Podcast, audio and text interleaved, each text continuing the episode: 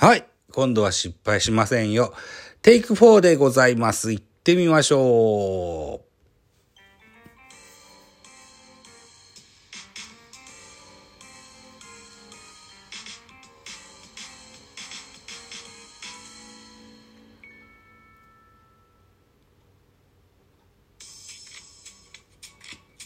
はい、テイク4なんです。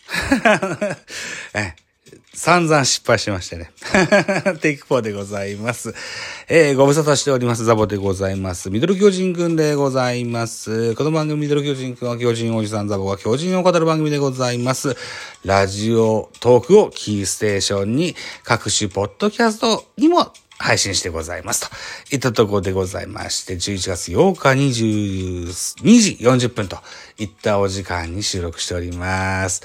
いつぶりなんでしょうかね。まあ、とにかく久しぶりなもんですから、まずは、阪神タイガース球団の皆様方、そして、阪神タイガースファンの皆様方、38年ぶりの日本一誠におめでとうございます。はい。えー、今、振り返ますればですよ。えー、私、現在、46歳でございまして、この11月の11日に47歳になるわけですよ。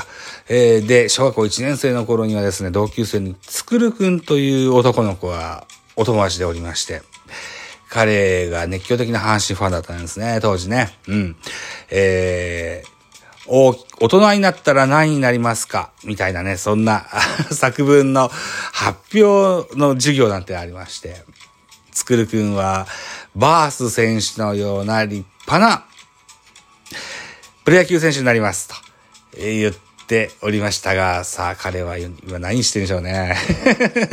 10年ぐらい前に、たまたまコンビニでお会いしたことがあったんですけどね。うん、あれ以来お会いしてませんね。つくるくんはいかがされてらっしゃるんでしょうか。まあとにかく、つくるくんをはじめですね、タイガースファンの皆様、おめでとうございましたということをまず第一声で言っときましょう。はい。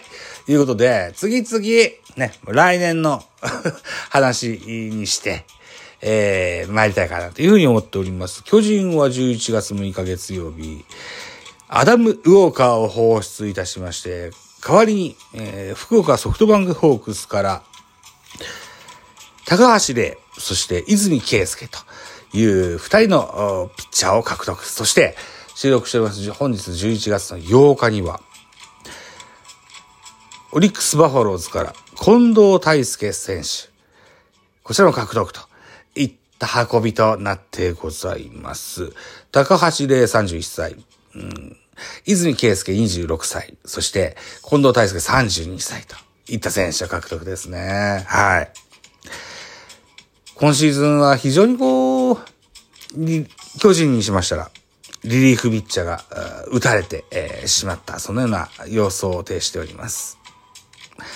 うーん、そこの、腰を強化するといったような補強だったんじゃないかなというふうに思いますし、高橋礼選手にしてみたら、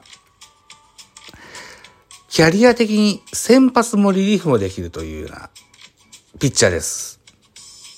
特に巨人にしましたら、長いこと巨人ファンもしてますけども、アンダースローのピッチャーが、先発ピッチャーがっていうのはあまり記憶にないんですよね。うん。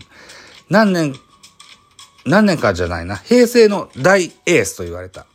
斎藤正樹選手なんていうのがいました。彼はどちらかというと、サイドスローのピッチャーでしたね。うん。えー、江川卓選手を獲得するために、巨人が差し出した当時のエース、小林茂選手も右のサイドスローでしたね。はい。アンダースローってあんま記憶ないですよ。うん。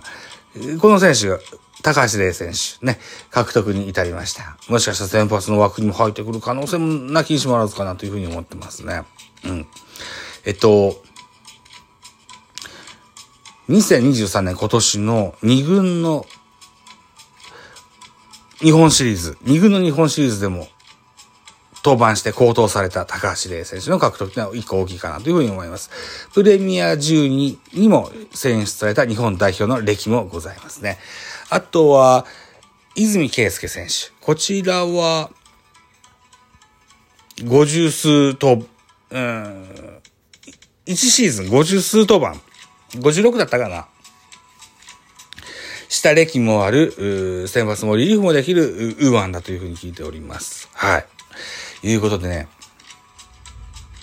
巨人のリリーバーの屋台骨がどどんどん強化されていくかなというような印象ございます。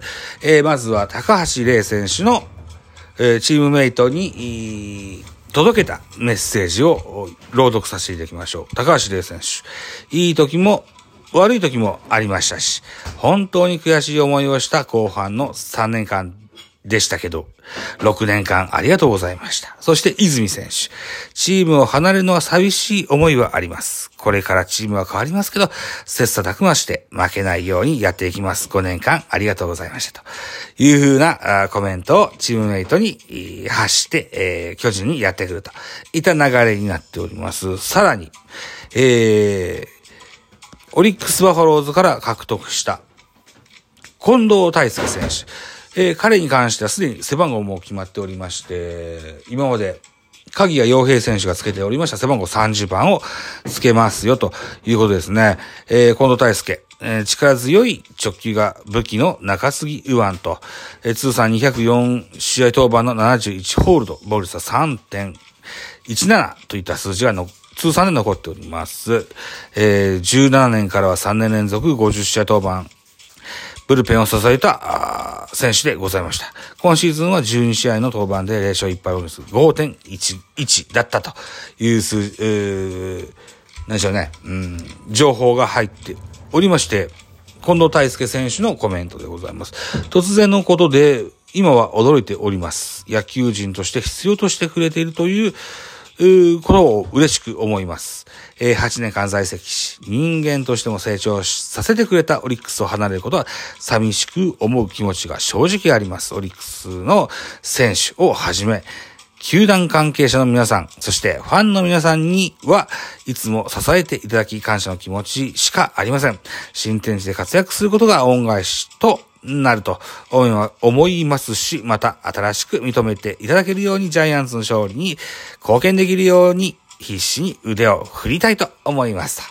というコメントをされていらっしゃいます。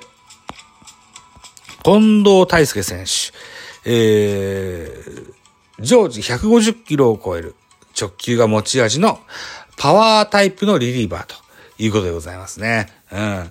えー、巨人としましては、田中豊樹、それから、うん、鍵谷洋平、あるいは、うん、高木京介、などなど、長年巨人を支えたリリーバーを放出、えー、戦力外といた形にいたしました。えー、まあ、そうな他球団で活躍してくれるのが一番いいかなというふうに思いますけども、今シーズンの巨人のリリーフの、うんえー、脆弱ぶりを見ますとね、この辺の手こ入れっていうのは必死だったかなというふうに思っております。はい。ということで、アダム・ウォーカー選手を差し出して、3人の、えー、他球団からの獲得選手が生まれました。ということで、現在支配下が65名だったっけな？だったと思います。はい。いうことでね、えー、ここからもまた、支、支配下から育成契約になる選手も出てくるかもしれませんし、うん。また、巨人が複数人、あちらが、えー、一人、みたいな、そのトレードも出てくるのかもしれないかな、というふうに考えております。というのはね、えー、っと、二軍で活躍した育成の選手が非常に多かったんです。2023年。うん。京本選手もそうですし、えー、っと、えー、何ユーゼフだったっけ？吉村ユーゼフか。もそうですし、田村選手もそうですし、はい。なんか、結構、若手もワンサかいるみたいです。はい。なので、全く違うリリーフ陣を2024年はご披露できるかもしれません。安倍新体制になりました。はい。一軍のピッチングコーチは、内海哲也が西部から帰ってきます。そして、杉内、えー、さん、杉、杉内さんも、三軍から一軍に配置転換といった形になります。はい。そして、二軍監督の、歴のある安倍晋之助さんが一軍の監督といった、形になりますので、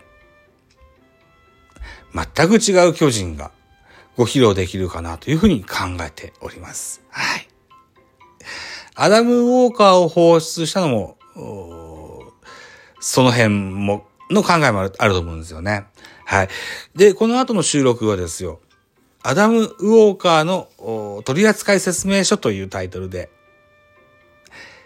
おしゃべりしてみたいかなというふうに思っております。はい。アダム・ウォーカー選手、えー、巨人ファンから非常に愛された選手なんです。ぜひ、ソフトバンクホークスでも貢献してくれると思いますので、その話をこの後してみたいかなというふうに思っております。残りが40、40秒ぐらいでしょうか。はい。いうことで、現在、ハッシュタグ、BLC24 ベースボールラバーズキャンプ2024というイベントのですね、えー、おしゃべりを募集しております。はい。野球にまつわることであれば何でも OK。うん。5分以上、35分以内のおしゃべりを投稿フォームから投じていただければ嬉しく感じます。はい。いうことでね、えー、締め切りが12月の15日の23時59分を設定しております。現在35組程度の出場を表明していただいておりますので、ぜひぜひ皆さんも